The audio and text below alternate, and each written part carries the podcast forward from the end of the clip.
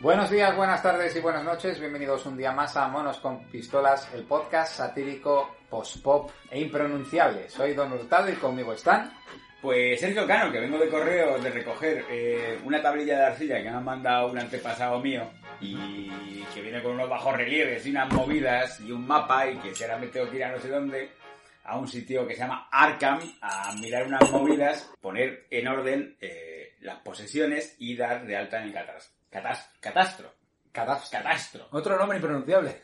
Ah, Esto va a ser, Bueno, claro. va a ser bueno, así. Y también está con nosotros. Profesor H, bueno, estoy un poco atemorizado por el tema que abordamos. Uf, es que es... es de- Tema bien. con muchos fanses. Hay muchos fans ahí fuera. Nosotros, de hecho, somos fans. Somos fans. Sí, somos fans. Y os recordamos que este es un podcast satírico post-pop.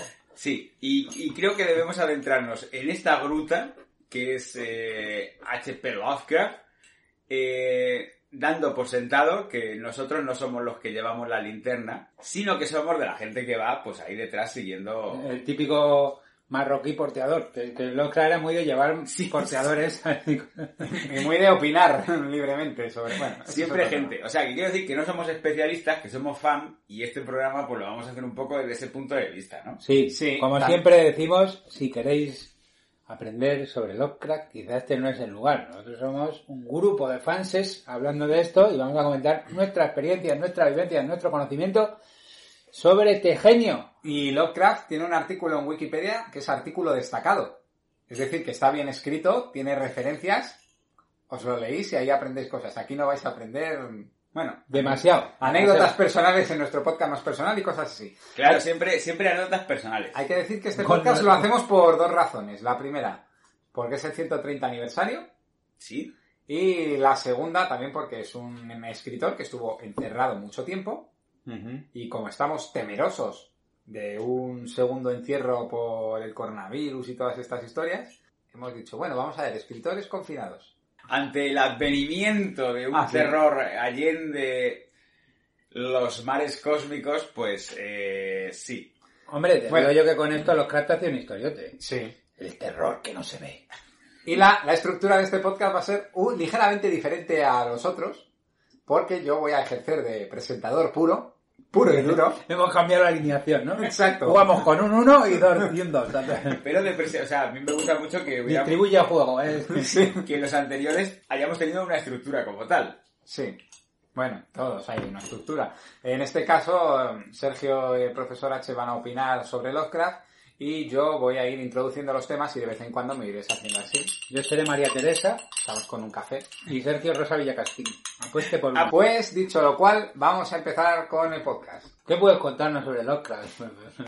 Que, pues que hasta hace dos semanas eh, pensaba que era una canción de B52.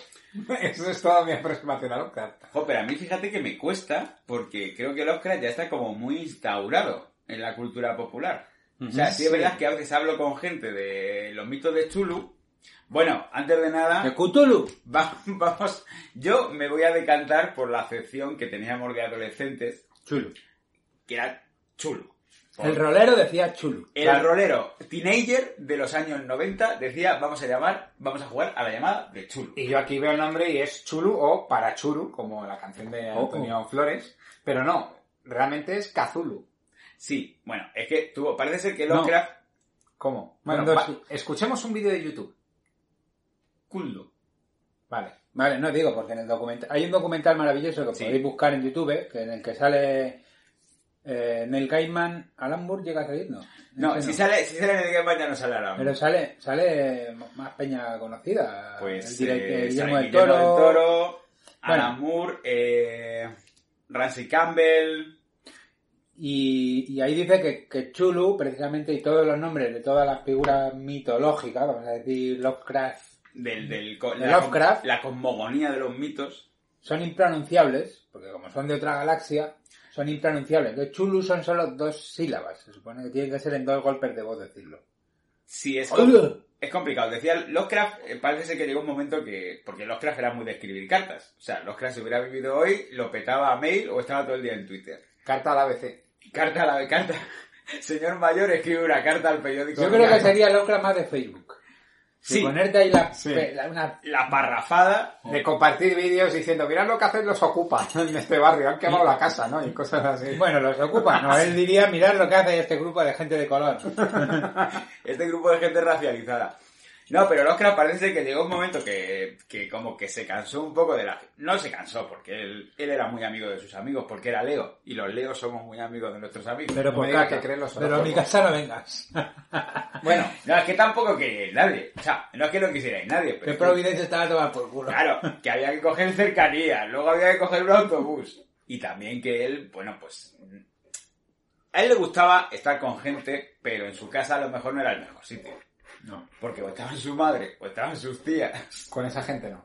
O estaba su mujer, que era como su madre. Ah, sí, es un poco, es un poco duro. A todo esto, yo lo que quería decir es que eso, Lovecraft un día dijo por carta, porque le escribió muchas cartas, y dijo, mira, esto se pronuncia así. Esperamos, que no os esforcéis, porque eso. no Robada está- la arcada. claro, no está preparado para las eh, laringes humanas.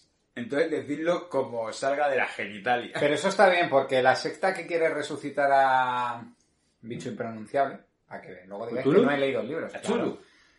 No lo puede, es una, es irónico, porque se supone que hay un cántico para resucitarle, Sí. pero como lo pronuncian mal, nunca lo pueden hacer. De eso podrías hacer una serie de Amazon Prime Video, por no decir que las hacemos siempre en Netflix, de un No grupo está muy que- pega más en Amazon Prime Video. eh. Sí, está así. que por Neil Gaiman, ¿no? Eh, por ejemplo, que montan un, una- un grupito que monta una secta y como no lo pueden pronunciar, hay un capítulo en el que intentan pronunciarlo viendo un video tutorial de YouTube. Por ejemplo, hola amigos, hoy les vamos a enseñar a pronunciar. Eh, eh. Es un- yo dejo la idea aquí para... Ah, Ya, te- ya tenía que salir. Bueno, que sepáis que todo esto, todo esto de Chulu viene de Edgar Allan Poe. Porque Chulu era Chulu. Sí. Chulu era súper fan de Edgar Allan Poe. El Oscar era muy fan de Edgar Allan Poe. Y si habéis leído las aventuras de Arthur Gordon Pym, que es una novela extraordinaria de aventuras de un muchacho que se mete en un barco marinero y al final termina navegando a la deriva por el Ártico, Mm-hmm. pues él al final, cuando se mete en esa enormidad glacial, que es el Ártico, escucha unos cánticos que dicen Tekelili Cthulhu. Ah, sí. Tekelili Cthulhu. Cthulhu. Rebus sic stantibus. Y entonces Lovecraft lo coge de ahí y de ahí de esa manera La enlazan- batalla de la locura, ¿no? Claro, Eh. ahí enlazan los mitos con, con Bueno, Lovecraft. Bueno, hay una cosa que... Hay un cómic dibujado por un tío llamado Dr. Flavor, que es Las aventuras de Poe y Lovecraft, Ajá. donde te mezclan los dos personajes como si compartiesen piso. Jo, vaya la alegría de la Y a huerta. partir de ahí profundizan también un poquito la relación que decíais. Está muy gracioso ese cómic. Sí, yo es que al final no llegué, no llegué a echarle un ojo. Para que te hagas una idea, Lovecraft está viendo Intereconomía y llega a Edgar Allan Poe de un salón del manga diciendo que ha habido Death Note.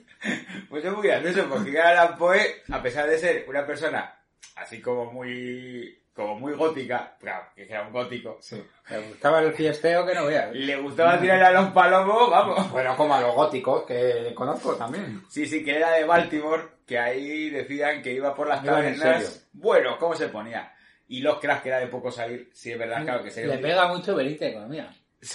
Pero bueno, bueno, vamos, vamos a, vamos a ver. Bueno, pues mm, vamos a empezar, un po- vamos a mover un poquito esto, que ya llevamos 10 minutos hablando sobre cómo se pronuncian nombres y tal. ¿Cómo llega Lovecraft a vuestras vidas? Pues la verdad que me alegra que veas esa pregunta. Oye, me gusta, me gusta mucho esa estructura de los tertulianos. Eh, pues, el Formato. caso, en un, había una, una gruta en Leganés, Sí, un lugar oscuro y sin luz natural. sí. Ah, la cueva esa de Potitos. No, más profundo todavía, en Sí. la Plaza de España. Pero en España, en el potito se podían fumar porros, ¿eh? No, en el potito no, no, en el no. T-Rex, creo que era. Ah, en el potito no se podían fumar porros. Ah, Era más de otra cosa, el potito era más pijos. El- el- en la Plaza España pues, había una tienda de cómic. Sí, hemos hablado ya en Hemos este hablado de podcast. ella, del gran Benito. Y entonces allí un día yo llegué y dije, ¿qué es esto a lo que están jugando estos jóvenes? ¿Sabes? Me voy a sentar y me puse a jugar con ellos. Y era el chulo, el juego de rol. Pardiez, aquí está jugando vuestra pues merced. Era, jugábamos, jugábamos- ¿Qué le decías? los dados eran de hueso de vaca, ¿no? ¿Te acuerdas? Joder. no había todavía plástico. Tiramos las ¿Y tabas. qué le dices a la gente? Dame el último de Spider-Man de Forum. Y dice, venga, quítate, que en perdedor, estamos jugando. Ah, ¿no? Pues Sí, así. más o menos. Bueno, Todo era un, bien poco, contento. era un poco así, porque sí es verdad que el, el friki, normalmente ahora en la cultura popular, que es paradójico, que el friki ya sea un personaje de la cultura popular, con lo cual... Cuando, hombre, es el creador de la película, ¿no? Justo, justo. Y, y hay frikis que son frikis de los frikis. Sí. O sea, frikis de la imagen... Bueno, Lo ya. que por desgracia no hay es mucha mujer o mucho hombre que sea muy fetichista de los frikis. ¿no? Oh, Justo. me encanta y nos tira friki follándonos a todos. Sería un ideal. No, no se da, no se da. En ninguno, en ninguno de los géneros hay una querencia, hay un atractivo sexual. Afortunadamente para todos. Bueno, No. en, a- en aquellos tiempos, estamos hablando de 1995-94, aquello era impensable, que, que se produjera esta explosión de popularidad que tenemos ahora. Bueno, ahora que nosotros somos creo que era mayores, antes, ¿eh? 93. Yo iba al instituto. Sí, no, sí, yo también. Yo de- tendría, debería estar en el instituto. Claro, Cuando pero iba- estábamos en la tienda. Estábamos en la tienda. Jugando O al sea rol. que en vuestra época Justo. los institutos no eran como en élite. Mm, No. para nada. Eh, Hemos contado lo del instituto, lo del bocadillo de oreja. Tiene alguna relación con los crafts esto. Bueno, que era todo muy viscoso y chorreaba. En mi instituto venía gente, había peregrinación de personas de otros institutos porque en la cafetería ponían un bocadillo de oreja El churriguera, ¿no? que era legendario. No, era el que ahora se llama Gabriel García Márquez.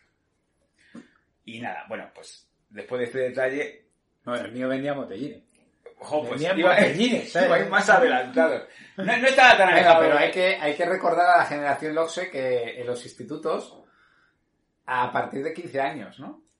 Eh, Sí. Sí, No a partir de 13, porque claro, tú le vendes un botellín a una persona de 13 Sí, a años. una de 15 me da igual que vas para la cárcel también. claro. Sí. Bueno, en mi instituto había máquina de tabaco, ¿eh?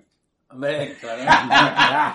No, es una broma, es una broma. Se No, eh. lo lo vendía vendían el del bar. Solo estaba en la sala de Claro, la profesores. máquina de el cartel tabaco vendía. porque habían empezado a emitir Oliver y Benji, querías imitar a Marlenders y tenías que ponerte algo en los hombros, ¿no? Claro, un paquete Bueno. de Malboro. Centrémonos, por Dios, Sí. por Dios. A ver, entonces, yo estábamos en una tienda y empezamos a jugar un juego de rol. Sí. Y yo dije, ¿esto qué cojones es? Y me dijeron, esto es el chulo. ¿Pero qué es el chulo? Pues un tío que escribió unos libros. Y entonces me leí la llamada de chulo. En verdad? Alianza editorial. Es verdad que nadie te decía, vamos a llamar, vamos a jugar a la llamada. La, del llama- chulo. la llamada de Chulu de 1928. Bueno, Bueno, moderador, hay que aportar datos a la audiencia. Vale. No, bueno, eh, El libro, el de Alianza, no son solo relatos de Lovecraft, también vienen de otros autores que Sí. crearon la cosmogonía, que esto ya lo iremos viendo, que es lo interesante de Lovecraft. Sí. Lo que me interesa a mí de Lovecraft es que creó un, módulo- un mundo abierto, en el que cada- en Sí. el que todo el mundo podía aportar, ¿no? sí. Ah. Es Ahora, el inventor del freeware, como el software este, como es como Android, Justo. el código libre. Igual que ahora se habla mucho del Fornite y del Minecraft, pero Lovecraft fue pionero en esto, porque ojo, no estamos hablando de que fuera un universo compartido como el de Marvel, ni el de DC, o sea, que fuera una compañía y dijera, no, pues aquí... No, no, era un, era un señor que se puso a escribir sus libros y luego vinieron otros señores, sobre todo señores, había alguna mujer, pero sobre todo señores, y se pusieron sobre lo que había escrito ese señor A escribir más. a escribir más. Y sobre esa base, pues construyeron eh, esta catedral, que es ahora... Efectivamente. Es un poco la Wikipedia, pero, Pero con más gracia. pero con más gracia. Claro. sí. Bueno, quiero decir, no, con más gracia, pero como que se potenciaban los unos a los otros, se estimulaban mucho intelectualmente hablando. Y yo creo que el juego de rol hizo mucho por, por el Bueno. legado de Lovecraft. Bueno, Bueno. juego de roles de 1981. Es que el juego de rol, ojo, que por cierto, lo que iba a decir, que nadie decía, vamos a jugar a la llamada de Chulu. Ah, Decía, Chulu. Vamos a, echamos un Chulu. Yo, bueno, pues un Chulu. Que yo fui máster del Chulu. Sí, Tengo que eh, decir, y yo tengo que he decir- jugado una partida de las tuyas. Sí, seguramente. Tengo que decir que yo era muy mal máster. Porque yo era un máster del humor. O sea, yo era para pasárnoslo bien y echarnos unas risas. Claro, es que... Hombre, es que para jugar al rol en plan... Yo he jugado poco al rol. Pero para jugar al rol en plan de... No, porque esto... Las normas son así y no nos salimos de las normas. Digo, Bueno. bueno, bueno, pero habrá que poner un poco de gracia porque yo me estoy perdiendo. No, no, no, las normas son así y son así, punto. Bueno. Porque lo escribió un señor con la Olivetti cuando estaba escribiendo las instrucciones del Cepatois y son así y son así. Pues eso, que yo me echaba unas risas, nos reíamos mucho, sacábamos mogollón de profundo, mucha metralleta, pa, pa, pa, pa, todo el mundo loco. tirando de machine gun, pero Bueno, todo el rato. Porque me encantaba el juego, había una cosa que me gustaba que era que los personajes no te duraban más de una o dos partidas, ¿sabes? Todo el mundo acababa loco. Más de una. Vamos, a mí no me ha durado un personaje de Chulu más de una partida en la vida. Todo el mundo acababa loco en el psiquiátrico, medio gili- Yo me acuerdo que hubo uno que sobrevivió y, es- y era ir con el primo tarao que le ponían casi una cuerda para llevarle porque estaba totalmente ido. Sí, sí. Con lo cual era muy fiel. O sea, sí es verdad que el juego era una maravilla porque era difícil. O sea, era, era imposible terminar una partida porque a la que te salía un vampiro estelar. No, bueno, o, o cuatro del culto de no sé O qué. Unos cultistas. Unos cultistas. Diciéndote, oiga, ¿ha oído hablar usted de la, de lo- la palabra de nuestro señor Chulú? Este es un meme muy simpático. Eh, a la que saliera po- poca cosa o se, abri- se abriera un portal Estaba jodido. Estaba jodido porque tenías que hacer, es que lo bueno del Chulu, nosotros que veníamos de Dragones y Mazmorras, Sí.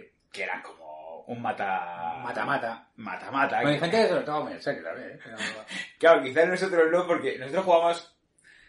Nosotros jugábamos a Dragones y Es Mazmorras... que para mí Dragones y Mazmorras es una serie de dibujos y luego no sabía ni que había un juego de rol. Bueno, pues había un juego de rol que nos daba horas y horas de diversión porque ese sí que era muy lúdico y, y daba mucho al rapiñeo. A matar a tus colegas para quitar las botas. O sea, a echarte en un prado estáis durmiendo. Y siempre había uno que decía, eh, ¿puedo matar a este sin que se entere? Estaba feísimo eso. Y luego matabas a un monstruo y luego decías, ¿puedo ir a recoger las flechas que le he tirado para volver a guardármelas? Joder. Saquear cadáveres, bueno. Eso tú imagínatelo en el contexto de la vida real. No, me la... Me- Que la fueses mea. con un grupito de seis y dices, perdona, ¿puedo ir a recoger las flechas? ¿Sí? ¿Puedo ir a mear que... Es que no me aguanto más. No, eso no se daba, pero se daba mucho el saqueo y el asesinato y las pifias. Entonces, de- y veníamos de eso, Claro, y nos metimos en esto. esto ya... Que era como, hostia, una cosa seria, compleja. Pero yo me lo he pasado muy bien. Y recuerdo la partida que jugué con Sergio. El que Sergio dijo, la- para mí la, ma- la frase más famosa, más graciosa de todos sus tiempos, la, pro- ya con 19 años. Ya desde ahí fue todo. Y de ahí decidió hacerse cómico, ¿no? ¿Qué Sí, frase y fue? empezó su declive cómico. O sea, su top Ahí alcancé, alcancé mi cenit en una Cenit, partida. que de- fue jugando una partida que él llevaba de, de un, un tío de estos, pues yo no sé, un arribadero portuario, tenía una- el típico tío cutre, pícaro, golfo, Ay, me suena, de sí, la sí. calle, que, que es un buscavidas, y entonces fuimos a una casa y abrió el mayordomo, y, y le dijo policía, y le dice, enséñame la cartera, y dice, me la he dejado encima del piano. ¿eh? ¿Dónde está el perro en esta casa que le voy a tocar a Y Ramanidad? además es lo típico de, pues ahora tiras una tirada para ver si le convences, saca pifia, con lo cual casi acabamos todos en la cárcel. Bueno, Sí. bueno, pues eso fue muy gracioso. Es que era, era muy Me pega de complicado. tontería, me la deja activar el piano, pero a mí me hace mucha gracia. Bueno, jo, qué, qué- qué buenos momentos. Es que normalmente, pero vamos a extendernos un poco sobre el tipo de aventura que era el... Las aventuras de Chulu tenían un modus operandi muy concreto. Que era que a alguien le llegaban unos papeles, Sí. siempre a alguien, le llegaba algo, algo de un notario y había que ir o bien a una mansión Extraña, siniestra. siniestra. Que luego ibas rodeado de un grupo de fulanos que tú decías, pero bueno, ¿yo qué hago con esta gente? Porque había- Pero a ver, todo esto también viene porque los módulos del juego valían Eran 2.000 caros, pelas. eran 2.000 caros. euros. Entonces la peña era, pues me hago yo la aventura.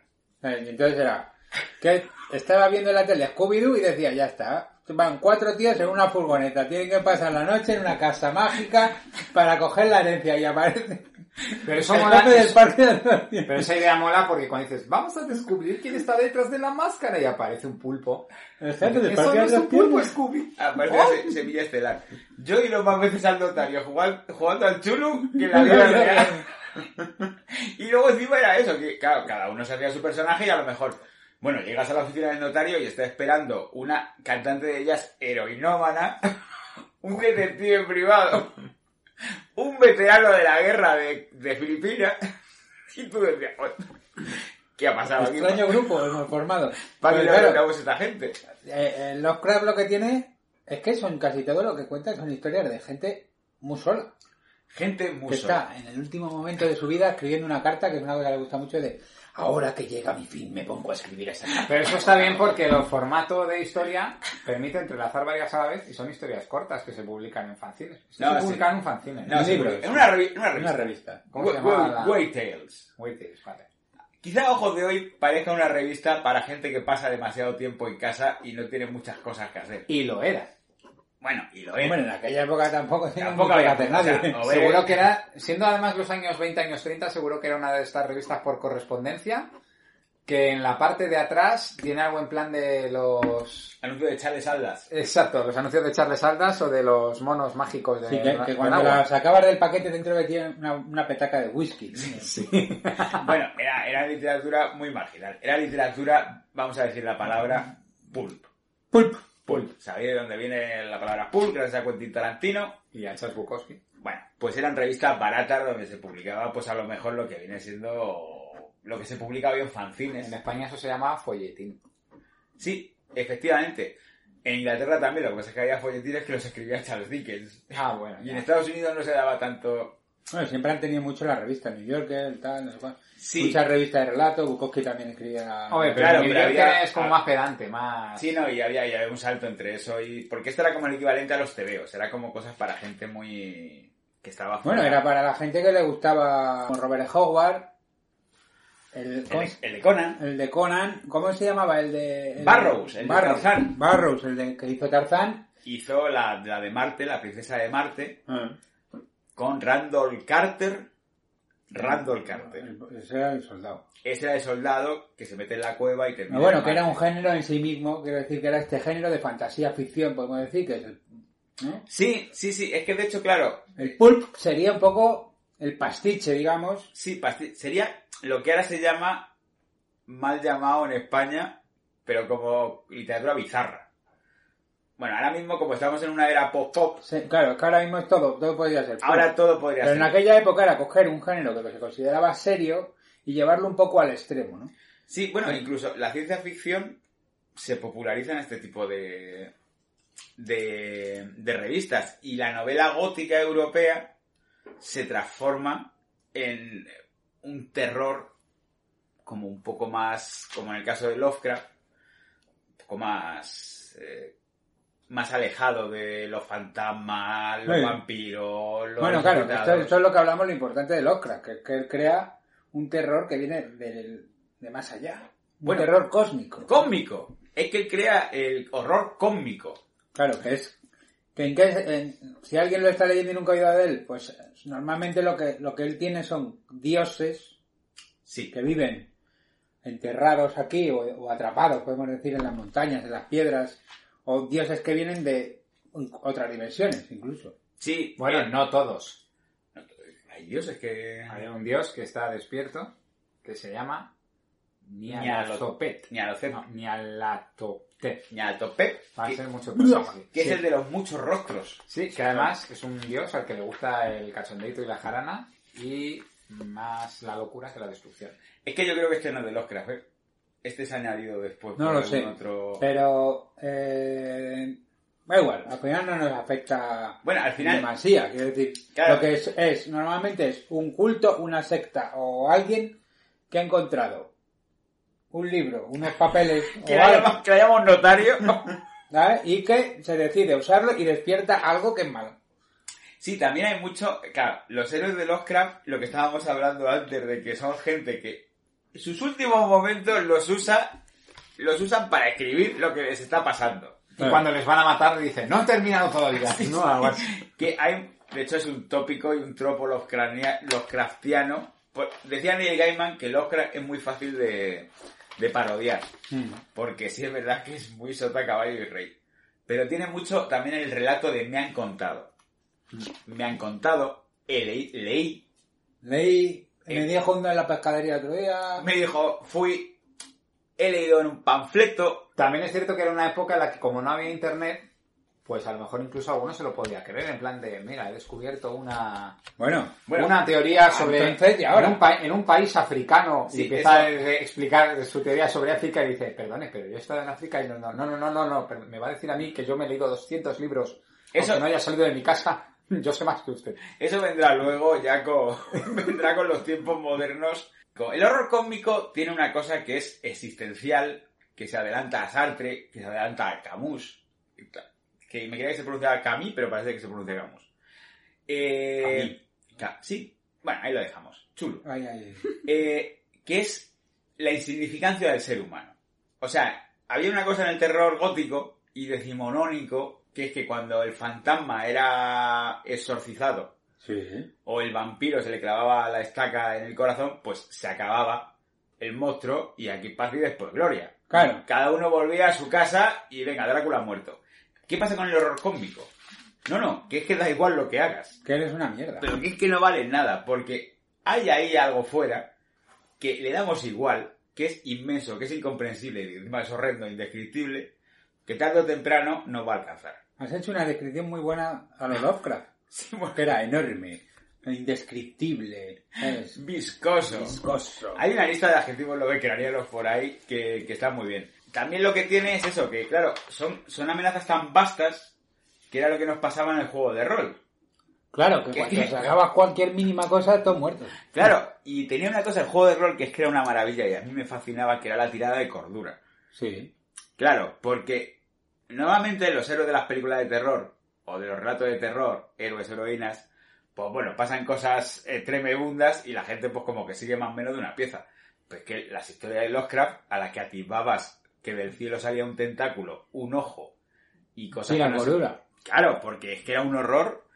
No es que fuera horror ya, es que te, claro, te volaba la cabeza. Bueno, había amuletos que te protegían y cosas así, Sí, pero era... Y luego terapia y... pues, Podías tirar un dado de terapia Pero claro, es que en realidad ahí lo que lo que se enfrentan los personajes de los relatos de Lovecraft es a dioses. ¿Quién Claro. se puede enfrentar a un dios, no? Es Sí. una cosa im- imposible. Por cierto, Lovecraft, todavía no hemos dicho, hemos estado evitándolo. Eh, los que estéis viendo Territorio Lovecraft, Territorio Lovecraft. que por Ah, cierto me sí, parece claro. muy, muy bueno que los protagonistas sean una familia de afroamericanos. Claro, es que está hecho, está hecho con... Es como un poco en tu puta cara. Porque ¿no? Lovecraft es el autor del considerado poema más racista de la historia. Bueno, ¿Podemos leerlo? El programa se ha interrumpido por razones técnicas. Disculpen las molestias.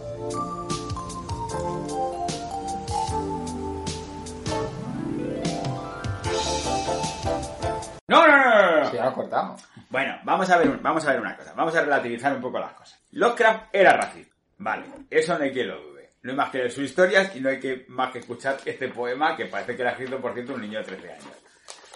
Digo, Bueno, es que la traducción. bueno, sí, A ver, Lovecraft, bueno, ahora hablamos. Digo- No, no es que podamos, bueno, queriendo. bueno, no Tenía su era... estilo, te puede gustar, pero no era Borges. Bueno, pero la traducción al español. El otro mejora. día, escuchando un podcast, venían a compararlo con Borges y casi que me estallo por dentro. ¿sabes? Bueno, siendo Borges muy fan de Lovecraft, sí, pero, que no, tiene un par de historias pero no es fan de la prosa. de- Bueno, a lo, No, mejor, claro, es de la a lo imaginería. mejor se referían a Celso Borges, el futbolista costarricense. Seguro que se parece mucho escribiendo a Lovecraft. No, lo de, lo de que Lovecraft era racista. Vale, era racista. De eso no yo lo discuta. Pero era un racista de 1900. sí. Era un señor que le habían criado contándole que era descendiente de los primeros colonos De de... Estados Unidos, que de hecho lo era, ¿no? Al parecer. Sí, Que- bueno, pero vamos, que la madre le insistía en que lo suyo era un linaje de raza y que venía de los que habían deseba- desembarcado en el Mayflower. Luego, el padre se vuelve loco, que no se volvió loco, que lo que pasa es que tenía sífilis, Que te volvía loco. que te volvía loco, pero la madre, aquello se lo tomó fatal, la madre que tampoco estaba muy allá. La madre acabó loca. También que a lo mejor tenía la sífilis, claro. La madre acabó loca y encima le estuvo vistiendo de niña hasta los 5 años, creo. Que no pasa nada, pero no había... O sea, Pero era mala hostia. Claro, entenderme. Y encima, a la que asomaba la cabeza el pequeño Lovecraft, le decía a la madre, pero qué feo eres, hijo. Una bicha. Claro, entonces pues a ese hombre pues le creció un complejo de inferioridad que tampoco voy a psicanalizarlo aquí. Pero que bueno, que sí, racista sí es. Era mucho. Y luego, aparte, claro, él, si os fijáis todo lo que él escribe, es de miedo de algo que venga de fuera a matarte adentro. O sea, es, es la- es- son relatos xenófobos. O que puedan alterar Pero el no orden puedo- establecido. Xenófobos en la literalidad de la expresión, de lo que viene de fuera, ¿no? Sí, y lo que está dormido... Por ejemplo, en Herbert West Reanimator, Ajá, muy bien. que yo pensaba que era como Frankenstein, pero no. Es más bien los muertos vivientes. Sí, con un simpático doctor. Tiene una descripción muy divertida de cuando tratan con un señor. Bueno, la descripción que hace, pues. Buscarla en la Wikipedia, que no, no la vamos a reproducir aquí. Bueno, no pasa nada. También es verdad que todos sus héroes, bueno, vamos a llamarles héroes por, por llamarles de alguna manera, porque heroicidad ninguna y caracterización psicológica cero patatero. Ah, sus, sus personajes, sí. Sí. Bueno, al final son un poco como él. Hombre, Son, Eh, hombre- son hombres de, de interior, iba a decir, o lectores, el típico ratón Sí, sí. de biblioteca que ha leído mucho y que de repente se ve enfrentado.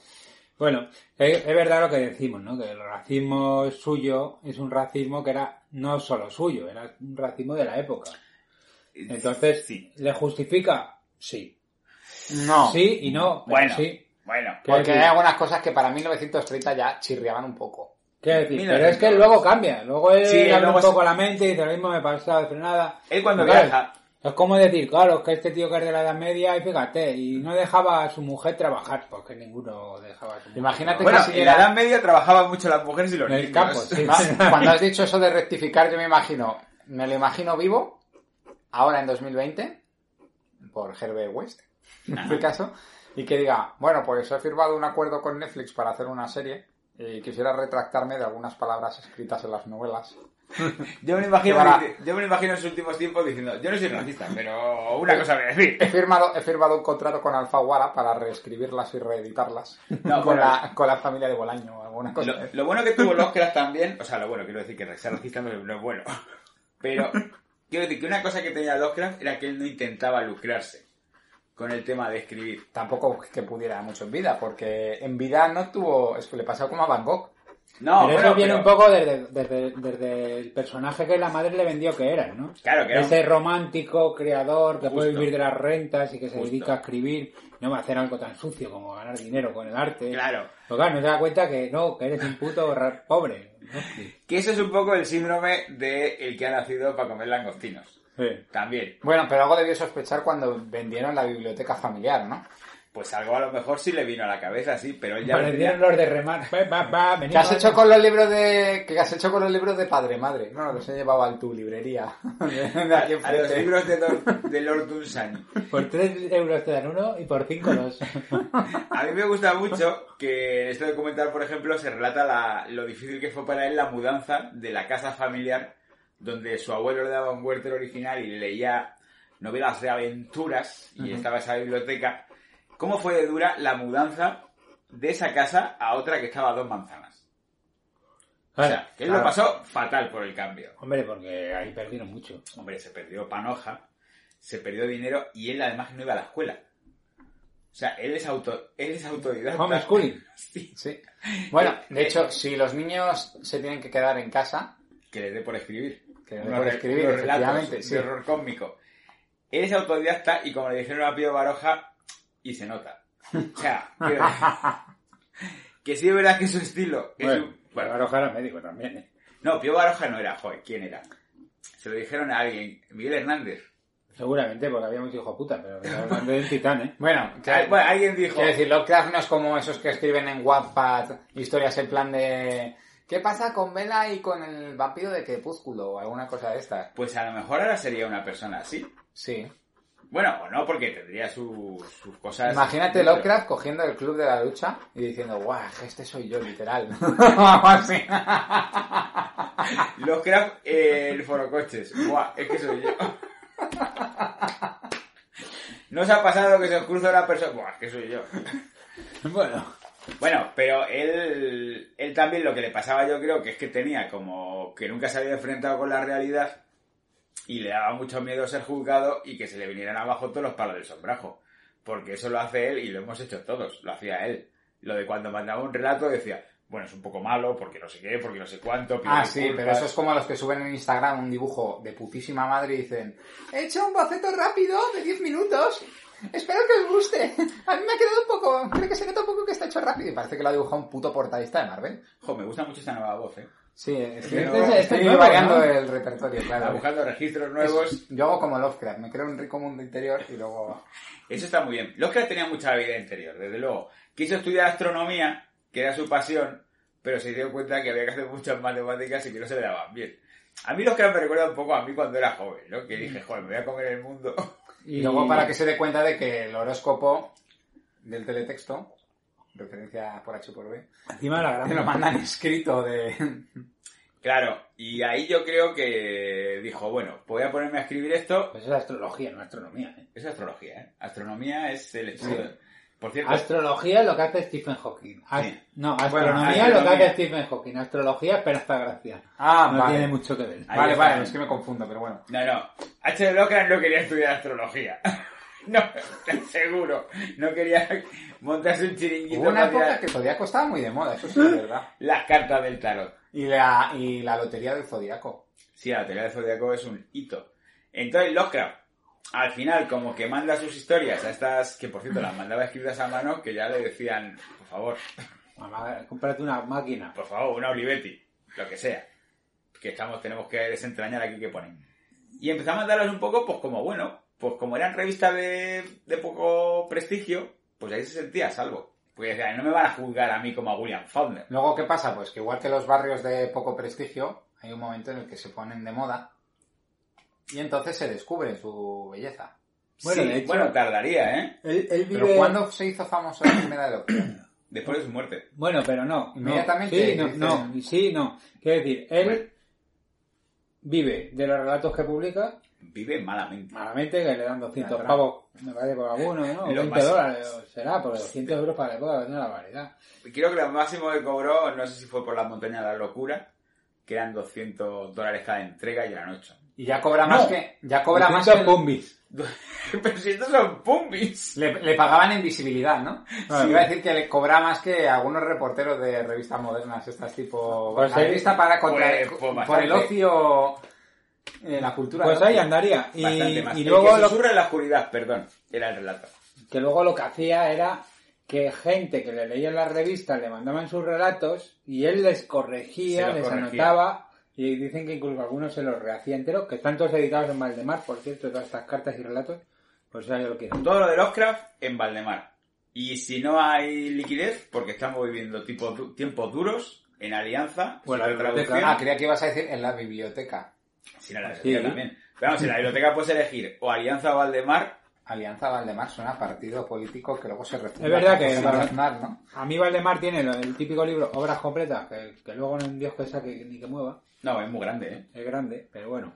Es muy gordo. Yo reconozco que no me lo leí en Valdemar. Yo lo leí en su época, leí Los mitos de Chur, La montaña de la locura, y me leí otro libro de relatos, y tampoco es algo que me apetezca estar leyendo todo el rato. Yo os recomiendo la de Alianza de bolsillo para empezar. Si ves que te gusta mucho la tralla, pues le das a las obras completas a, lo, a, a full.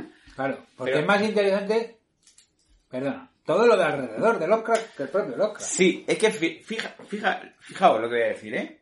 Yo desde aquí recomiendo encarecidamente Noviembre Nocturno, las adaptaciones en audio relato Ah, muy bien, muy bien. que muy tienen bien. de Lovecraft. Porque sí es verdad que Lovecraft escuchado está muy bien adaptado y muy bien interpretado. No es tan cansino como leído. Pero con, por Vincent Price o algo así. Bueno, pues por el, por las personas que hacen noviembre nocturno. Es Desde que a aquí mí un me pagaría saludo y mucho una Vincent enhorabuena. Price. Sí, perfectamente Pues- podría hacerlo. Porque el relato de Pigman, yo me acuerdo que me lo leí y me pareció, desde el respeto, un castañón. Y luego me lo escuché el otro día, el que está en noviembre nocturno, y me encantó. Mm. Y creo que tiene mucho que ver, o sea, aparte de la adaptación que está muy bien hecha y Sonido. Sí, aparte, como son todos monólogos interiores de no sé qué y venga y no sé cuánto y te estoy contando, queda muy bien que lo estás escuchando con los cascos y parece que te lo está contando a ti. O sea, como que leído es como... Es un amigo que te manda una nota de voz antes de morir. Te mando esta nota de voz ahora que les escucho en la escalera. Oye, estaría muy... Desde aquí un relato de te mando una nota de voz. Y una cosa que quiere meter el moderador. Ajá. He leído, Sí. bueno, en el documental este lo mencionan, aunque a lo mejor es una cosa que en la traducción se pierde, que a Lovecraft le gustaba mucho jugar con el diccionario. En plan, hoy he aprendido una palabra nueva, voy a meterla en el relato. Pesadillesco. Sí. Pesadillesco, sí, o... Eh, Insulso. Borboteante. No, no pega nada con el texto, pero lo tengo que meter. Legamoso. Legamoso. Puede ser porque- ¿Sabes que Leganés se llama así porque el terreno eh, del suelo era muy legamoso? Ah, me creía que era por la piel del monstruo que era muy legamosa. Ah, joder. Podría Ah, ser. ah, joder. Al ser, al ser un monstruo lacustre, además, Ajá. Los, Lake- los Leganes Lakers, ¿no? Legacy de Iker. Eh, pero sí, verás que Lovecraft eh, era muy de darle al, al- al- Yo creo que al Thesaurus, sinónimos y antónimos. No creo porque él era muy exquisito. No, en todo caso el diccionario box ese pequeñito de Era- latín era- español. era También es verdad que- muy del box. Él, él, como no va al colegio, se educa por parte de su abuelo que le da los libros de la biblioteca. Y se lee todos los libros que, claro, para que se los dé el abuelo. que si este señor nació en 1890, Sí, sí, lo- todos los libros que leía... los libros que leía debían de ser de 1810. Y que luego le diga, pa, papá, papá, soy tu abuelo, dime. No, no, abuelito, dime, eh, ¿tienes algún libro de matemáticas que, que quiere estudiar astrología? No, no, no. Eso ya no nos queda, chaval. Solo, solo, la- solo el Carran Pou. Bueno, Lovecraft... Astronomía. Astronomía. Astronomía. Joder, Joder. ¿Eh? Astronomía, que esta mañana han Maldita encontrado... dislexia. Esta mañana han encontrado dos agujeros negros. Me acabó haciendo el Juntos. horóscopo por su dislexia. Pero si yo quería ser astrónomo, ¿dónde está el Hubble? Creo que algo estoy haciendo Sagitario. mal con mi vida, ¿no? Tienes a Venus en la casa de Júpiter. Querido, querido Tauro. Bueno. Eh, mira, de hecho él era muy fan de, por ejemplo, de... Joder, es que lo tengo aquí. Es que tenemos la escaleta quizás más densa, como, Está galapada. como merece La Lovecraft. escaleta son 24 páginas. Decir, no entiendo por qué hemos- que, que para los que no lo sepáis, y esto va a dar miedo, que sepáis que hay de verdad sectas hoy en día que creen que todo lo que escribió Lovecraft Bueno. era verdad. Bueno, Y que Bueno. quedan para hacer invocaciones a Churro y cosas de estas, ¿no? sí, bueno, es que parece ser que una rama de la Golden Dawn, que era la de... Esa es la hot down de los No, la Golden Dawn no. intensitos. La de Alistair Crowley. Alistair Crowley, una rama. Gente que hay por ahí, que a lo mejor cuando dices una rama dices, pues o son seis personas, o son 106. Pues creen, creen que el universo, lo que Lovecraft contaba era cierto. Sí. ¿Cuál es uno de, los, pri- de sus principales argumentos? Vamos a hablar, vamos a ponerlo ya sobre la mesa. El Necronomicon. Hombre, que todavía no ha Ah, sí, salido. no lo habíamos mencionado. que todavía no sale en el Necronomicon. Lovecraft y sus amigos fueron capaces, que Borges tiene un relato, el de Tom, Clum y Cubar, sobre unos escritores que crean unas ciudades ficticias que se van haciendo reales. Porque las describen tan detalladamente que empiezan a, A ganar. a ganar terreno en la Ah, realidad. Lo Sí. curioso es que luego una historia del Necronomicon es una obra póstuma de 1938. Ah, bueno, sí, porque claro, la gente que El Oh. continuó cuento. el legado de Lovecraft y participaba en su universo compartido, claro, el Necronomicon ya es una cosa que se usa hasta en películas Un mogollón de películas sin tener que ver con... Nada, pero por ejemplo, Posesión Infernal, con Ash Williams, nuestro héroe de acción favorito, Claro, es que... empieza por el Necronomicon. ¿Te hace falta un libro mágico? Pues El Necronomicon. El libro de la vida y de la muerte. El libro que escribió el Mira, pero árabe, está- el árabe loco, el abominable libro que escribió el árabe loco Abdul Azaré. Y yo Está creo con- que- consta de tres partes. Eh, La parte de la de cómo no morir, que sería reanimato. ah, sí. Reanimato, Sería una de las partes. Otra que son las invocaciones y conjuros, ¿no? Y creo que hay Sí. otra parte también. Y luego tiene una de truco para salir bien en las fotos, para quedar bien en los cumpleaños. si Eso lo lo de esa época sería, hay que poner cara seria como si te fueran a matar. Ah, Para dos fotos que te vas a hacer en la vida, Mejor que Pues te bien. vean amargado. Recomiendo mucho la foto de Loscra sonriendo. Y la de foto de Loscra sonriendo con su mujer. A mí me gustaría mencionar una cosita muy brevemente. Eh, ¿Conocéis la serie Gravity Falls, no? Sí. Animación de Disney. El libro del protagonista, del crío, Sí. es una, es una parodia del Necronomicon. Es un grimorio, ¿no? El Grimorio, sí. Pues bueno, es que el Necronomicon, claro, Lovecraft lo empieza a introducir como, como un texto de referencia en la ficción, lo empiezan a usar más autores y llega un momento en los años 60 que la Ya gente... ¿Eh? empieza a pensar que es real. que es real. Y de hecho incluso se, se llega a, a editar necronomicones que no me toquen los co- O sea, que al final no son reales, pero hacen como que existe, ¿no? Como de, no, pues me han dicho que en esta biblioteca tienen el necronomicon. No, pues un amigo mío sale el necronomicon. Como la cinta de Ricky Martin y la mermelada. O Exactamente como igual. yo he hecho una Ouija y he conectado pues con Ramón Mendoza o alguna cosa Mira, si alguien hace una ouija y conecta con Ramón Mendoza, me parece fascinante. o sea, Ya, Ramón Mendoza... Un presidente del Madrid de los 80, ¿sabes? Como... Mira, hacer una ouija. ¿Con Se- qué quiere hablar usted? ¿Con Napoleón? No. Que se- Con Ramón Mendoza. así. Se murió en la playa con dos tías. Quiero que Ala. me cuentes sus últimos minutos. Esos son metas de la vida. Bueno, como Lovecraft, que también, también vivía con sus tías. Con dos tíos. No, creo que es distinto. Muy importante. Y es verdad que el Necronomicon sale en todos los lados y, y, bueno, un libro que todos sabemos que está Encuadernado. en piel humana. Así es. Y está escrito De con hecho, tú sangre. lo abres y suena. ¡Ay!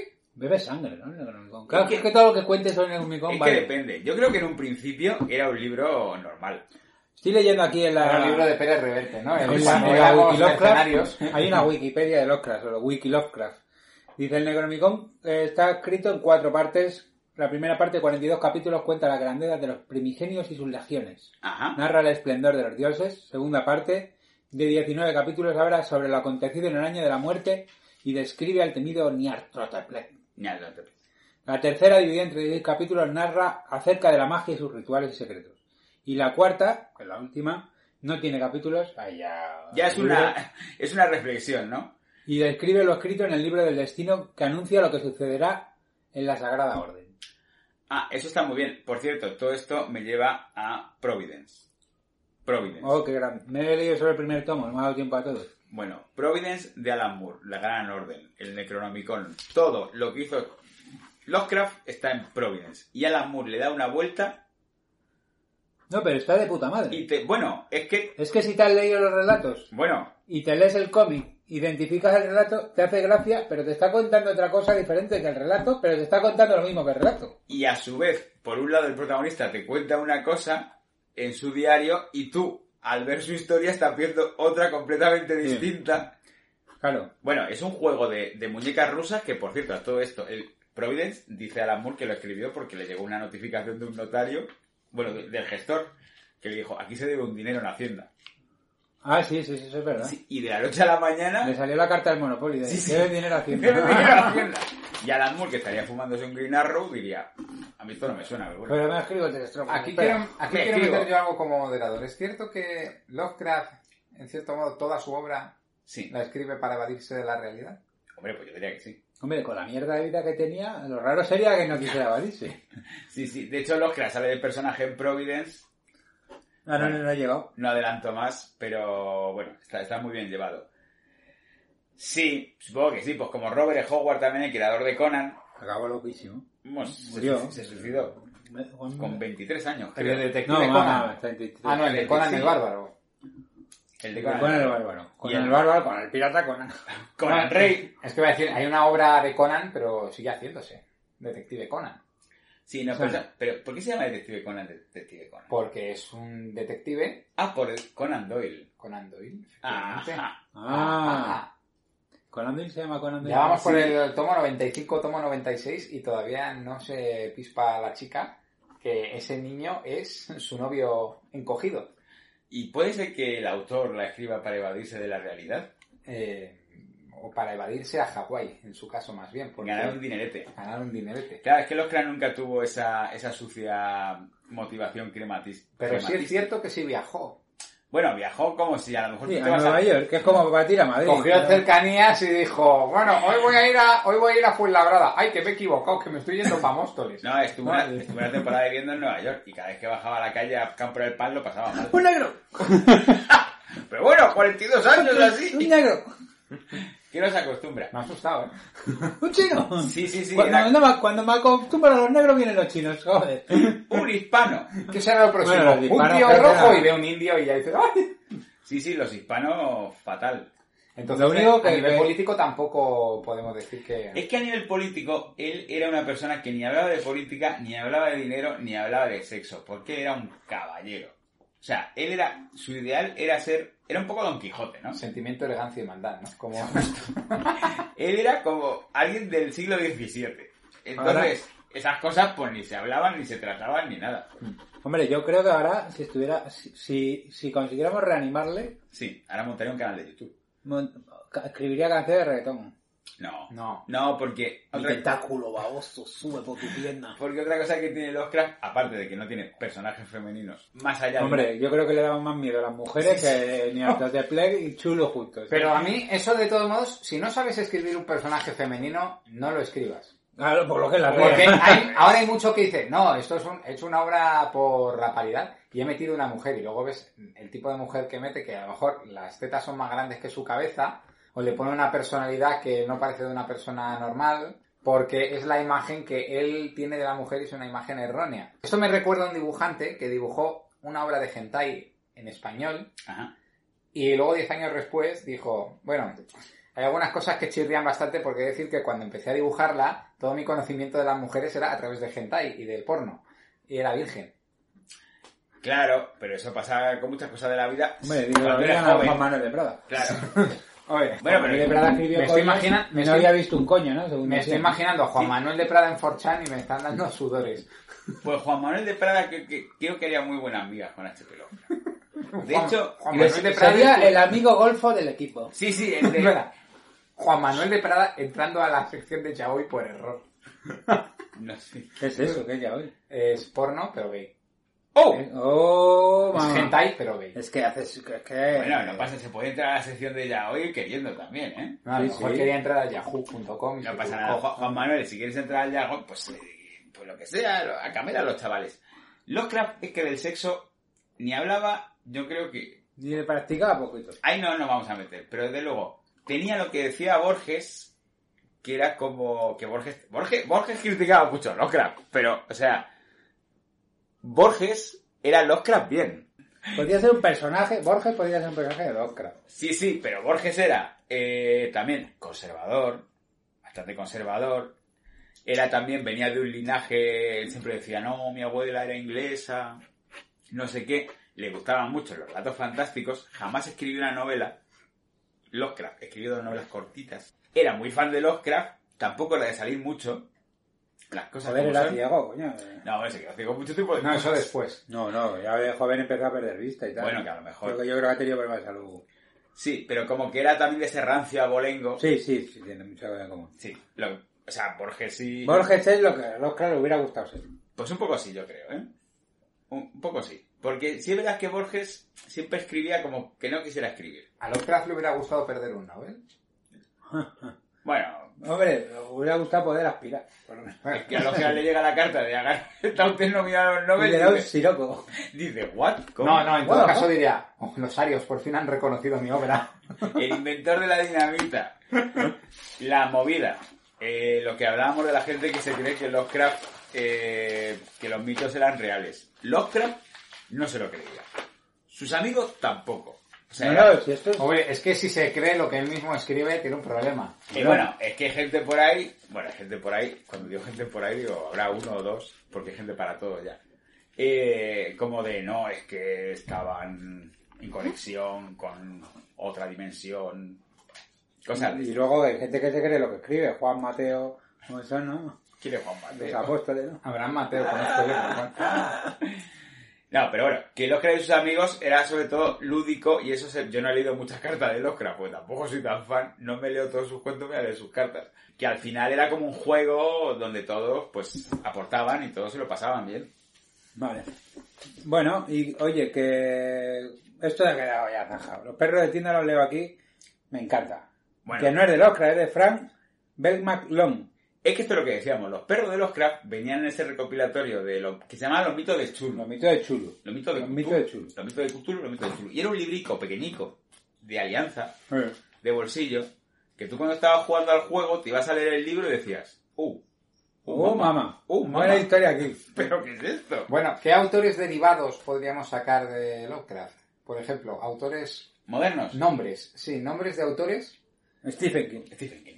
No, pero me refiero a ligados al género de Lovecraft, no que digan, pues yo gracias a Lovecraft he empezado a escribir Carrie. No, yo me refiero gente que ampliara el universo Lovecraft. Ah, bueno, pues Ah. eh, este mismo que estábamos Fran- comentando, Belmac-Long. Robert Bloch, August Derler. Ajá. Que August Derleth fue el que luego publicó. Porque, ¿Por qué Lovecraft se hizo popular? Porque Derleth fundó una editorial, Arkham House, Y sacó el... y sacó un recopilatorio de, de cuentos de Lovecraft, y aquello empezó a correr, y él empezó a introducir más mitos con otros escritores, y la cosa fue para arriba. Los años 50, luego con los hippies también fue muy para arriba. Bueno, también hay que La hablar- ciudad hacía mucho para ver tentáculos. Que el ¿eh? ácido, eso lo, lo Ah, cuenta, ácido y tentáculos, ¡guau! eso me lo cuenta también Alan Moore en Providence. Que digo que luego, a ver, hay, mu- lo que pasa es que Lovecraft, como ha influido en todo, hay muchos autores Claro, ahora mismo, si me preguntas influencia de Lovecraft, yo digo Cliff Barker, Cliff Baker, Hellraiser. Hellraiser, porque a lo mejor no tiene nada que ver, pero estéticamente la película, que también es de Cliff Barker, esos cenobitas. Sí, tiene el punto de la caja que La- se abre. Claro, la caja es como el Necronomicon, Sí, hay, hay dimensiones dentro de las dimensiones y tal. Eh, ¿Cómo no? John Carpenter. Hombre, John Carpenter es súper fan. De hecho, La Cosa es de las mejores adaptaciones, sinceras adaptaciones que hay de Lovecraft. Sí. Porque es que es la atmósfera, solo hay personajes masculinos. Hubo también película de Herbert West. Sí, Reanimator, pero era muy cachonda. Bueno, sí, a lo mejor no Claro, tenía no, nada. la vi el otro día, estuvo bien. ¿eh? Es que me hace mucha gracia porque eh, yo, yo no la he vuelto a ver. Es una adaptación libre, digamos. ¿no? Hombre, Muy libre. libre y muy cachonda. Eh, él tiene un amigo, ¿no? El Herbert West tiene como Sí, un amigo que es compañero de piso. el compañero de piso, que en los cuentos Que siempre le lía así como sí, que justificar como- mucho además. ¿eh? Ah, bueno, pues ya me ha vuelto a meter en un lío Herbert West. Y es como, pero bueno, que está reanimando cadáveres. Hay recortes. Pero cuanto más frascos están, más va controlando la dosis. ¿eh? Joder, pero es como, oye, dirá, yo voy a cambiar de amigos. Porque el otro parece un buen muchacho. Por cierto, Alan Moore en Providence, vamos, que son pareja. Raro. Y es que si no, a ver quién La Mura aguanta. metió mucho gay en Providence.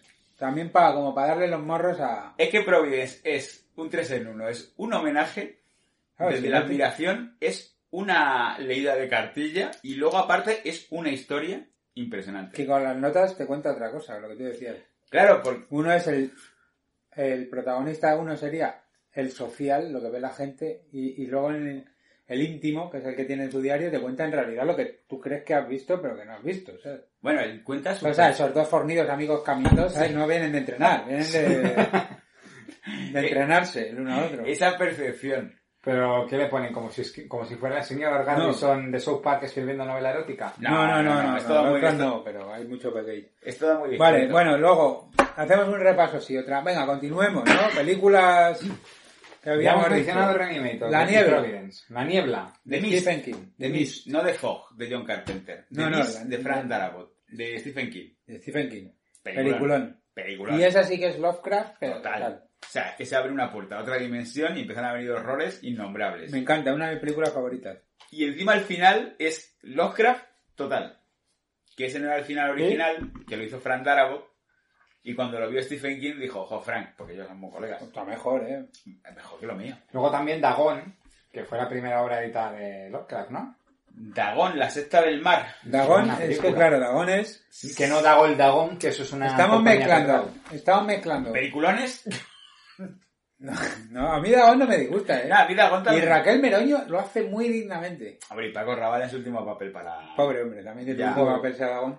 Eh, luego la volví a ver el otro día y tiene un punto horror clásico, con este punto teatral que parece de la Hammer, que todo se parece un escenario, un teatrillo. Sí, sí, eso. casi cómico a veces, ¿no? Entonces, vista desde ese punto, tiene mucha... tiene rollo. Pero está muy simpática, ¿eh? Eh, Es una película... Y además, yo la veo muy respetuosa, porque ese clima final con ella, con el... con- O sea, como ya convertida en una sirena, pero... Bueno, pero- bueno, esta no es ella. ¿eh? No es, bueno es, es la, que vieja. está ahí en el pueblo, claro. O sea, A es mí una me película gustó. súper digna. Dagón. Reanimator me gustó. Hombre, es que el animador es un despiporre y Resonator... Y ahí no llegó. Jo, pues Resonator, si la vais a ver, poneos antes un poco de música de saxofón y un poquito de Barry White, porque es muy... Me vi luego Necronomicon. Ajá. Que Necronomicon es una película que son tres relatos Sí. eh, que tienen un narrador... eh, un narrador que va contando lo que hace de H.P. Lovecraft. que El nombre del actor Jeffrey Combs. Es que hace- Jeffrey Combs. El que hace Herbert West. Eso es. Y, y que los directores son Christopher Gans, Susuke Kaneko y No. Brian Yudna. Que Brian Yudna es el de Brian Yuna, Reanimator. sí, por supuesto. Por cierto, Society de Brian Yuna. mm, Él lo ve que era Diana, pero bueno, echarle un ojo. Society. Vale. Muy bien. Y bueno, eso, que, que lo que hablábamos es que hay películas, los cranenas puras, que intentan adaptar algún relato, y inspiradas en los cracks, que son de estas que hemos mezclado antes y que son para mí mejores que las- Sí, es que fíjate que adaptar literalmente, la verdad es que tampoco hay una película que diga, bueno, el color que cayó del espacio. ¡Oh! Está La- buenísima. La de Richard Stanley con Nicolas Cage. Y ya para ir terminando, a mí me gustaría... El men- mencionario del podcast, espérate. Como que para ir Rebobina, terminando, que que si, queda un rato. si llegamos a una hora y veinte no pasa nada, no vamos ni a Claro, nadie. hombre. El color que cayó del espacio. De Qué Ri- peliculón. Peliculón de Richard Stanley, que además es uno de mis, es, que es uno de mis cuentos favoritos de Lovecraft. Y es que además sale Nicolas Cage. Es que sale Nicolas Cage y está, bueno, las Nic- alpacas. y las alpacas. Está Nicolas Cage que está para ponerle un piso. O sea, Nicolas Cage eh, ya es un género en sí mismo y aquí está estupendo. El otro día hablando con una amiga Ajá. que había vivido mucho tiempo en Estados Unidos, Hmm. me decía, no, yo viví en el rancho de los Howard, vamos a poner este nombre, por no... dice, viví en el rancho de los Howard. Joder, esos sí que tenían dinero, tenían hasta alpacas. Y le dije, ¿el qué? Me dice, alpacas. El color que cayó del El espacio. color que cayó del espacio, sabréis de qué va esta coña, ¿no? Pero dices, a ver, si es que todos los ricos en Estados Unidos tienen alpacas, es una cosa como... Pues Molaría. Bueno, Schwarzenegger tiene un burro en casa. Dices, el animal del futuro, la alpaca. La alpaca, porque da leche, da lana, que bueno, a lo mejor tiene las mismas prestaciones que una oveja. Pero Eh. más grande. Pero más grande, claro. A lo mejor da más leche y da más lana. Pues- Hace mono y poco más, ¿no? Me encantó el color Uf. milímetros para- Es que está extraordinaria. La- la- o sea, es una adaptación además que es que es así el color que cayó del espacio, menos las alpacas y menos Nicolas Cage. Bueno, Nicolás Cage es que es- podía ser incluido en el plato plata. Eso es de los muchos rostros. Pero es de las pocas, fíjate, el color que cayó del espacio, de las pocas películas que adaptan literalmente la obra de Lovecraft que funciona. Para mí, por lo menos. Porque luego está La Maldición de Valdemar. Uy, que empieza bien y acaba mal. Y esa es La Maldición de Valdemar. Sí, sí, parecía que iba, iba- además se lo partieron en dos películas. Esa era española, ¿no? Sí, Sí, con pues- Paul Nachi. Sí, y con Oscar Jaenada. Sí. Y con Eusebio Poncela. Bueno, Muchas Oscar cosas. Jaenada es que ha tenido mala suerte realmente con los papeles que ha hecho, ¿no? Bueno, como todos los actores, todos han pasado por el ciclo. Que luego, quiero decir, en España, porque luego a nivel internacional se ha triunfado, pero en España recuerdas que hizo Piratas, ¿no? Bueno, y hizo, Con Pilar Rubio. e hizo Camarón también. Bueno, Sí, sí, y pero hizo noviembre. hizo Piratas, sobre todo, y ahí ya dijo, bueno, me voy Bueno, a pero Estados todo- Unidos. No, pero todos los actores, por estadística, tienen tres o cuatro películas o dos o tres proyectos que son una catástrofe. Claro. De hecho, Brad Pitt tiene Conoces a Joe Black. Ah, sí, la que la atropellan con el coche y luego, bueno. Mm, sí, y, Y, luego... Piratas, la americana. la versión americana de Piratas. Y luego adaptaciones literales de Lovecraft es que me Muy salen- difícil, es que es muy difícil de hacer. Bueno, ojo, ojo, tengo aquí apuntado. ¡Uy! Vale, la Sociedad Histórica de H.P. Lovecraft ha Sí. producido dos películas. Sí. La primera, La llamada de Chulu. Y la otra, El que susurra en la oscuridad. El hombre que susurra a los caballos en la Mm. oscuridad. No. Es, es, es una película que no he podido ver porque no tenía los subtítulos. Vale, Ah, la- me pensaba que, era- que no has podido verla porque La- era insoportable. ¿no? La llamada de Chulu, que son está entera en YouTube y en muda. La llamada de Chulu es una maravilla. Se puede ver, muy simpático. Se puede ver y se puede y en la disfrutar. segunda ya metieron pasta Y ya hay sonido. y ya hay sonido. eh, y lo que yo no sé es si encontré dónde estaba. Ah, pues está en Vimeo. Sí. Entera. En Y, es- Vimeo. y está en el, el meta... Lo que pasa es que no está en subtitulado, ¿no? No está subtitulada. Yo me he visto una de estas en inglés. La de Necronomicon la vi en inglés. Pero se Sí. puede entender bien, ¿no? A no ser que sea tan complejo No es como muy el- complicado. Bueno, yo, la verdad es que el relato del que susurra en la oscuridad, que me parece un relato magnífico, de unos seres alienígenas que le quieren hacer la 13-14 a un personaje A un para que, notario. para que meta su cerebro en un tarro y llevarlo al espacio exterior, es muy loco, ¿eh? El argumento del que susurra en la oscuridad. Eh, la podía haber visto, porque la de la llamada de Chulu está genial. O sea, se nota, se nota amateur, pero la fotografía está muy bien. No, cuando- no, está muy bien hecho. Y a Ahí. mí esto me llama la atención que es como el fanfic, este lo que hablamos, Es el, al final lo mejor. acaba retroalimentando el fanfic. O sea, ya entran en un ciclo que ni siquiera necesita el autor. No, no, ni a las productoras, ni a nada. Se convierten ellos mismos en generadores y en consumidores, ¿no? Sí, bueno, que está pasado con Star Trek también. Con Y es los muy interesante. capítulos grabados por los fans, pero sí es verdad que está muy bien eh, la ambientación, la fotografía, El vestuario. todo, todo. Y, el fi- y al final, porque ya sabéis cómo termina la llamada de Chulu, pues está muy bien hecho. Sí, así que esto sí, si lo queréis buscar y tal, oye. La sociedad histórica de H.P. Lovecraft. El primero, la llamada de Chulu, en YouTube. Y el segundo en Vimeo. lo tenéis. Eh. El segundo se llama... El que susurra en la Eh. oscuridad.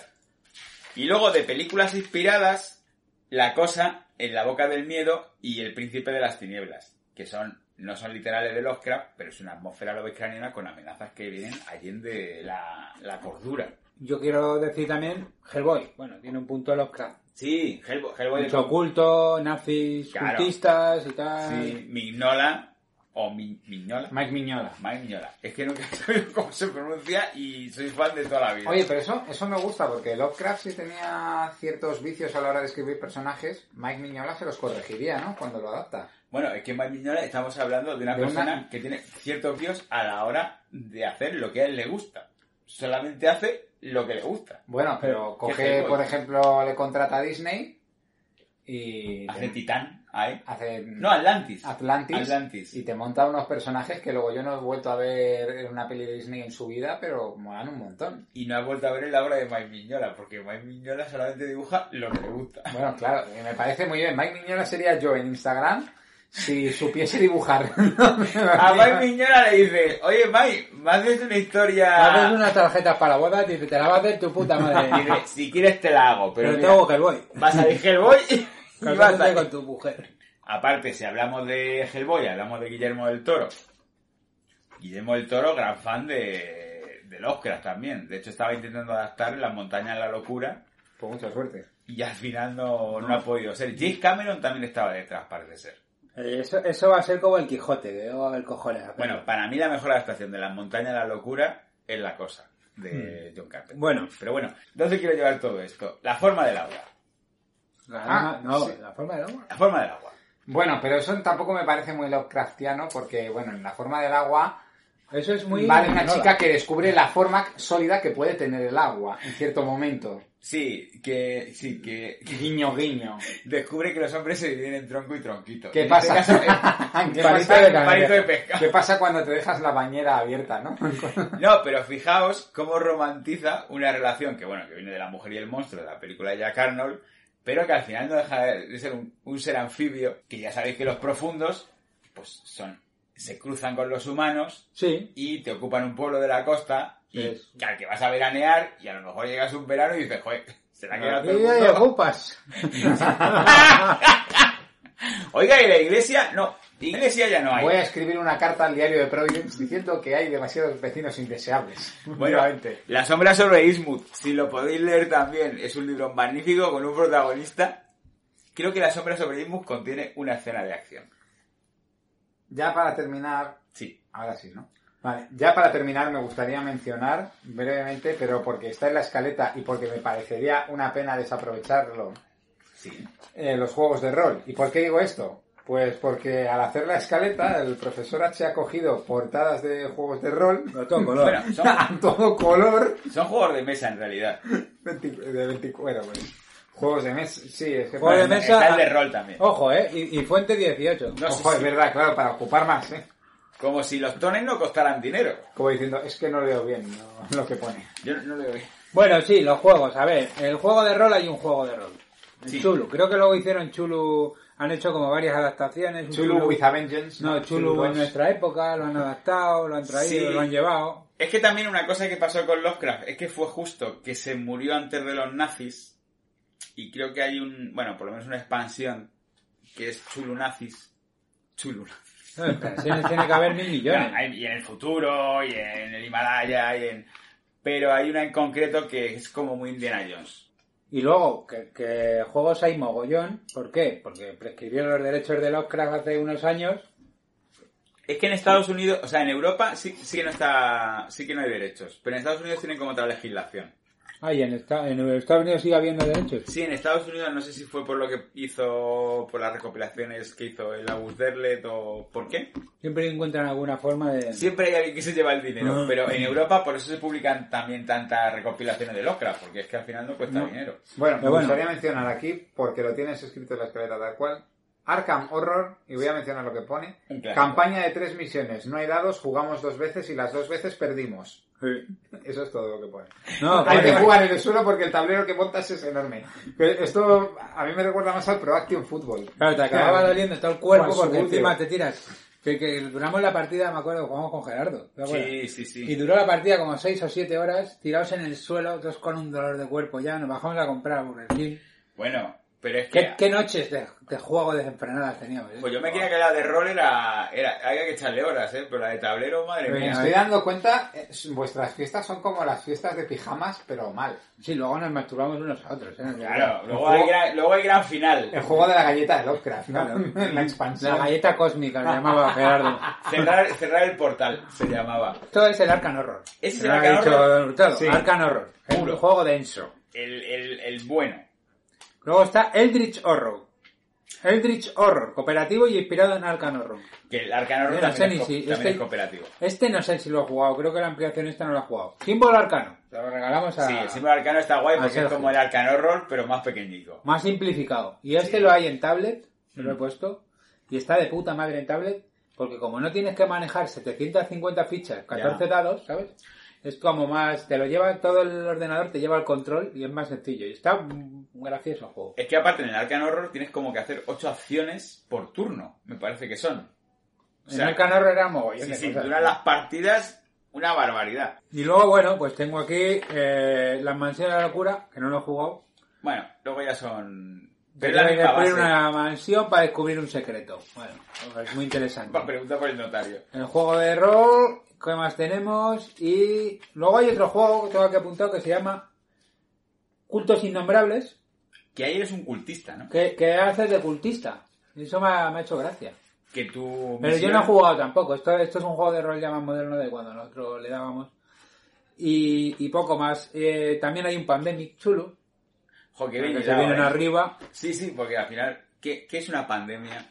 Si no eso, una incursión. de algo hostil. Que algo hostil que Y luego hay un Munchkin chulo, que ese sí he jugado. Ese le tengo yo y bueno, bien. Va, pero... Porque tiene muñeco de chulo, vamos, no tiene tampoco... Sí, de hecho me hace mucha gracia que el último juego, ¿no? Es el Smash chulo. Sí, el- no, este es el Smash Up. Smash Up Que es como, vea, todo chulo, ahí va. No, en el joder. ordenador. Eh, Hay un juego de la Play que se llama La llamada de Chulu. Carlos Tal cual. Chulu. Eh, no lo he jugado. Molaría, Pero había que meterle one. molaría hacer un crossover entre Call of Chulu y Call of Duty. Y, y espera, y luego el, el primer Alan in the Dark era muy chulo. ¡Hombre!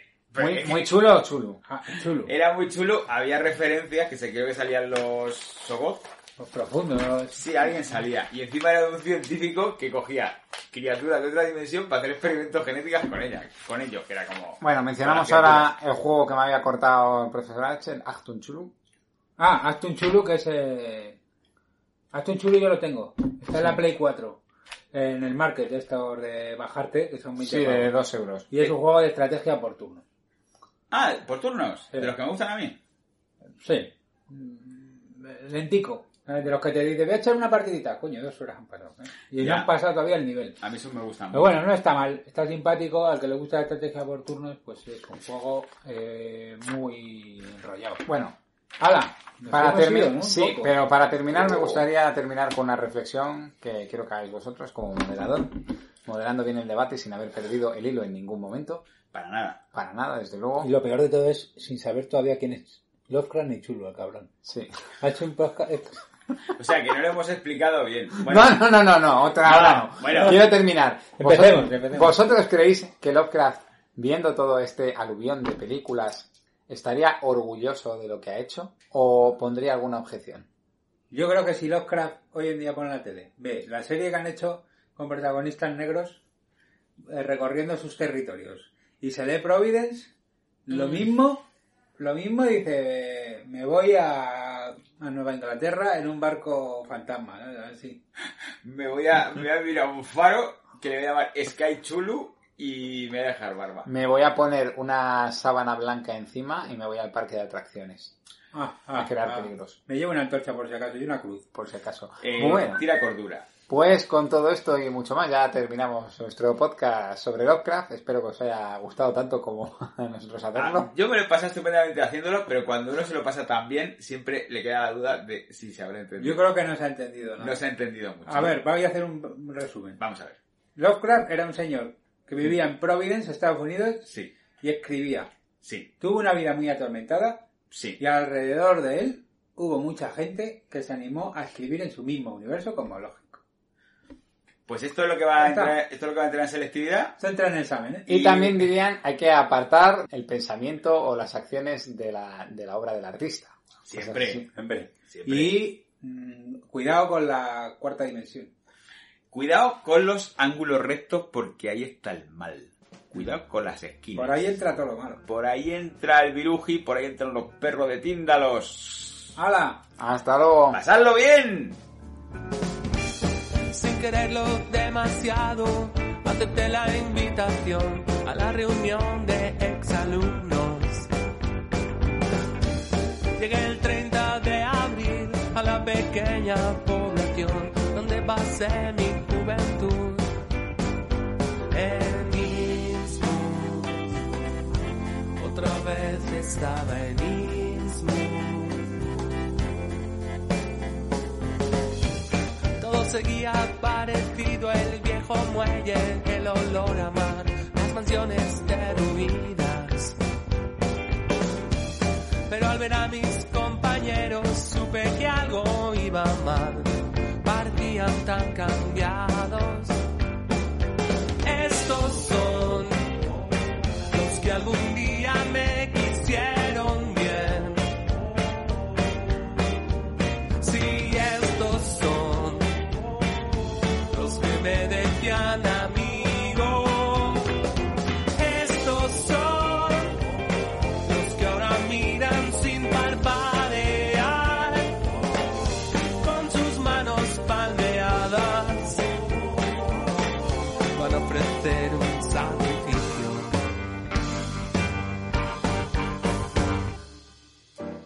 una secta muy antigua, la Orden de Dagón había captado hasta el último de ellos y les había prometido a todos la inmortalidad, pero querían sacrificios.